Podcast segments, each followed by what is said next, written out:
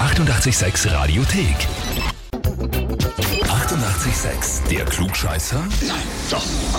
Der Klugscheißer des Tages. Und da habe ich jetzt den Thomas aus Niederusbach dran. Hallo, Servus, Thomas. Wer ist denn die Niki zu dir? die Niki ist meine Freundin, ja? Und die hat mir eine E-Mail geschrieben. Ich habe schon Ahnung. Und- Sie steht da gerade neben mir, also Na, sehr schön. Sie hat mir geschrieben, ich möchte den Thomas zum Klugscheißer des Tages anmelden, weil ich wissen möchte, ob seine Klugscheißerei gerechtfertigt ist. ja, kann ich verstehen, warum sie das macht, ja? Ach Ich kann so. mich oft nicht zurückhalten. Du, ich kann ja nur sagen, dann verstehe ich dich sehr gut, weil mir geht's ganz genauso. Ich kann mich auch sehr oft nicht zurückhalten. Wenn man halt viel weiß, muss es auch raus, gell? naja, wenn man glaubt, viel zu wissen. Wenn Ja, man glaubt, absolut richtig. Na gut, na, dann legen wir los, oder? ja schauen wir. Und zwar heute vor 110 Jahren hat die weltweit erste Live-Übertragung eines Konzerts im Radio stattgefunden. Das waren zwei Opernstücke namens, ich weiß nicht, ob ich es richtig ausspreche, Cavaliera Rusticana und Pagliacci oder irgend sowas.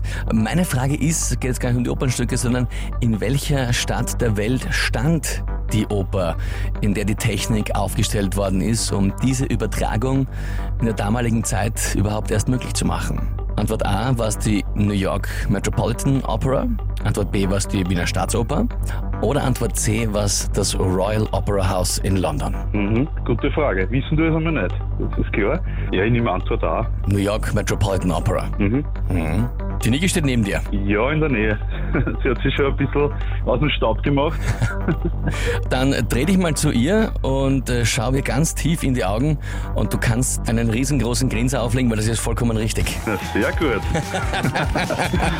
Da wird jeder Super. sicher einschlafen. Das heißt für dich, lieber Thomas, Titel Klugscheißer des Tages. Du bekommst natürlich eine Urkunde und das berühmte 886 Klugscheißer-Heferl. Ja, super. Freue mich. Wünsche Super. dir viel Spaß damit und die Ja, Niki wird danke. sich jetzt freuen, wenn sie es jeden Tag in der Früh sieht, das Everl.